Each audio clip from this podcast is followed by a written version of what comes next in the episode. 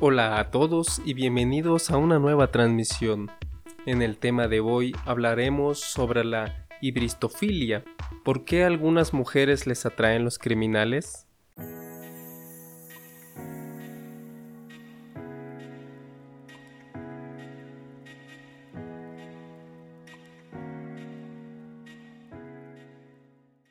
Para la mayoría de la sociedad son monstruos, pero algunas mujeres ven a los violentos criminales como machos viriles y atractivos, hombres que pueden transformar y redimir a través de su amor, o suelen verlos como niños indefensos que deben proteger.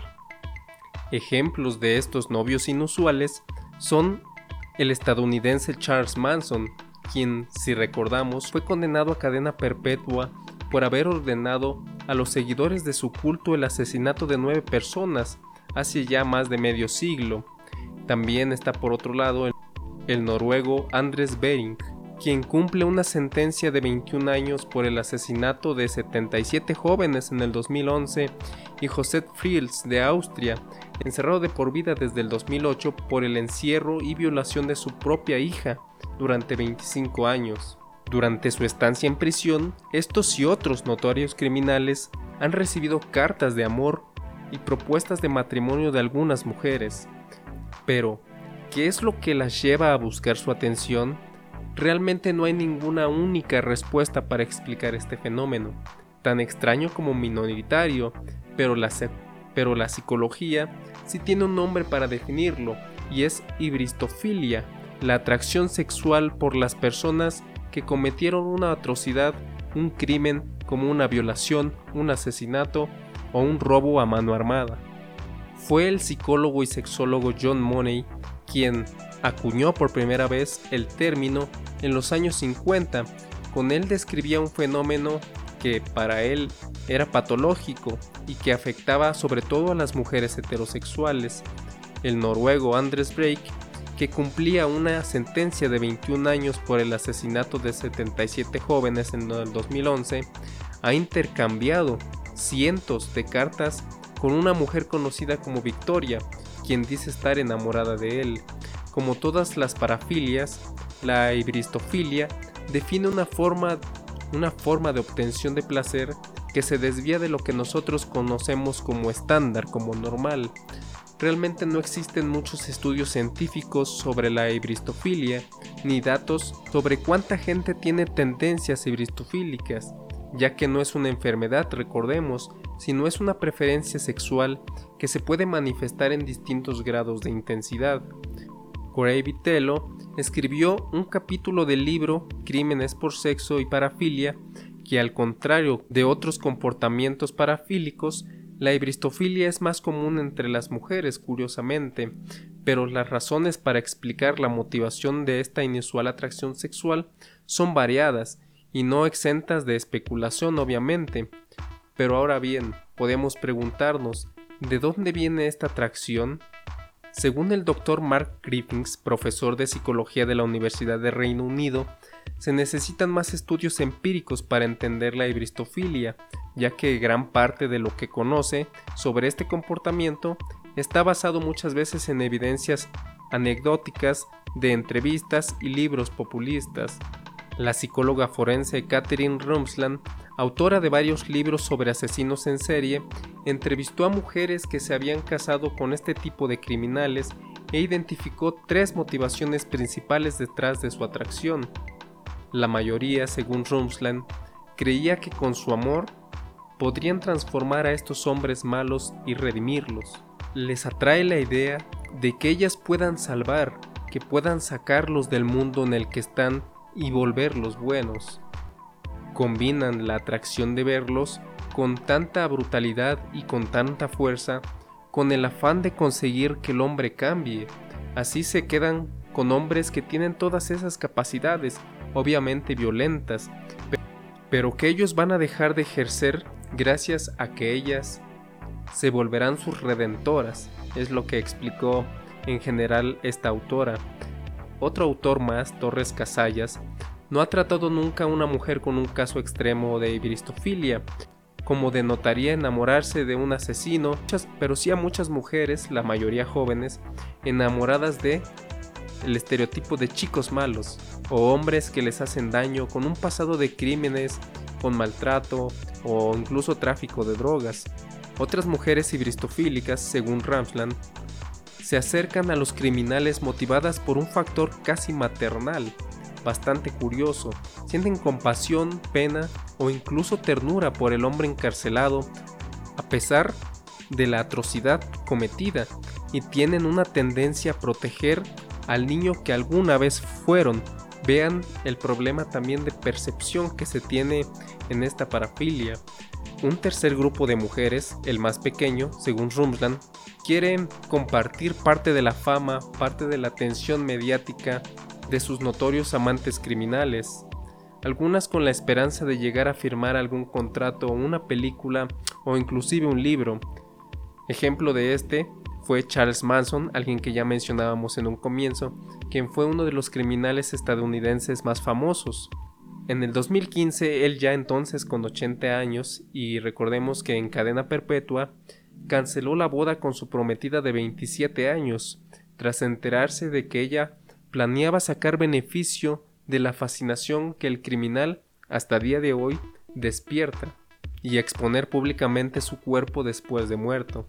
La joven se puso en contacto con el asesino por primera vez cuando ella tenía solamente 17 años, según se publicó en el 2013 en una revista de Rolling Stone. Después de leer algunos artículos que Manson había publicado, ella, con sus ahorros, se mudó a California donde está la cárcel en la que ella lo visitaba en el 2007. ¿Cuál sería el perfil de las mujeres ibristofílicas? Hay mujeres que se enamoran de los criminales solo con ver sus fotos o leer sobre lo que hicieron, ya sea en periódicos de noticias, etc.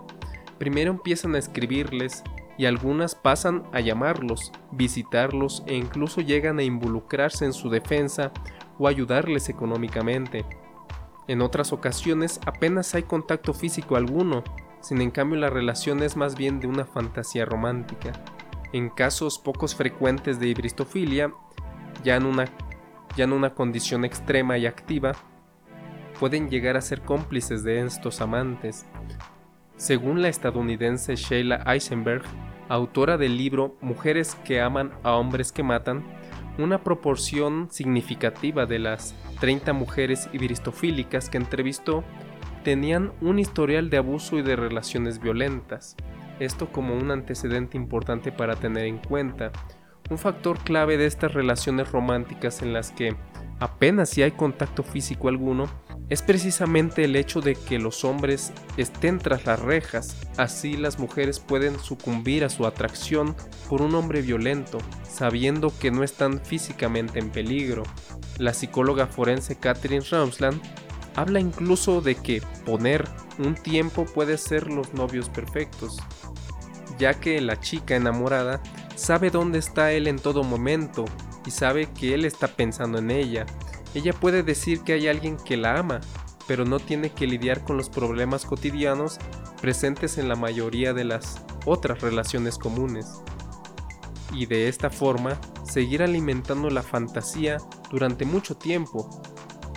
Añade también un artículo publicado en Psychology Today que aunque sus motivaciones para involucrarse apasionadamente en estas relaciones varían, tienen en común un afán de defender la fiereza de su relación.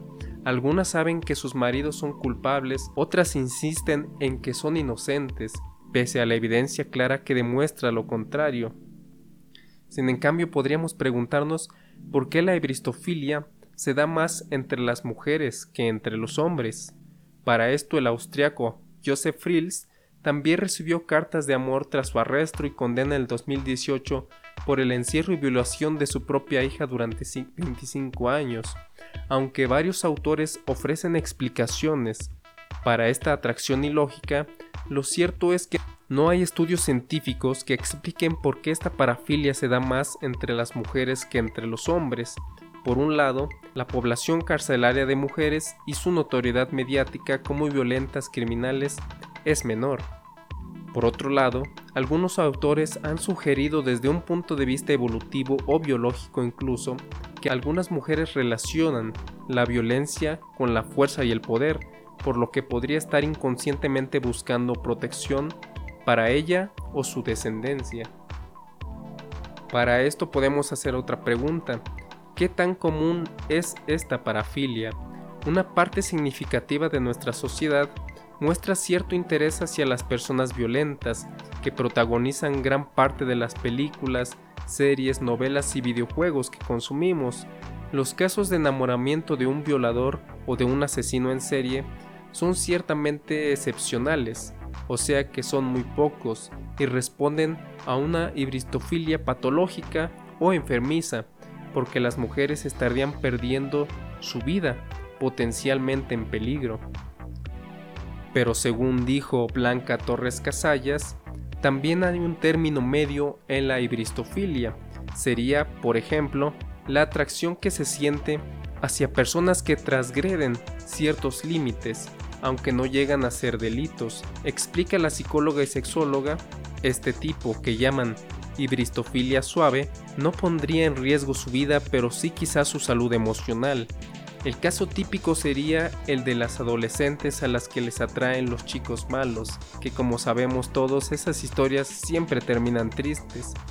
En cualquier caso, ya sea por idealización, cultura o por el carácter seductor y manipulador que la mayoría de los psicólogos atribuyen a estos psicópatas, una parte significativa de nuestras sociedades muestran realmente cierto interés hacia las personas violentas, que como mencionaba protagonizan gran parte de las películas, series, novelas y videojuegos que consumimos, casi como si estos quisieran hacerlos atractivos ante el espectador. La sola idea de que un ser humano completamente normal pueda llegar a ser un monstruo despierta en general interés, quizá por la ambigüedad de no comprenderlo y de querer entenderlo a la vez. Ese puede ser uno de los factores. Y bueno, esto sería todo por este tema tan interesante. Si usted llega a tener alguna duda o quiere alguna aclaración, no duden en comunicarse con nosotros a nuestras redes sociales. Sin más por el momento, nos vemos en una próxima.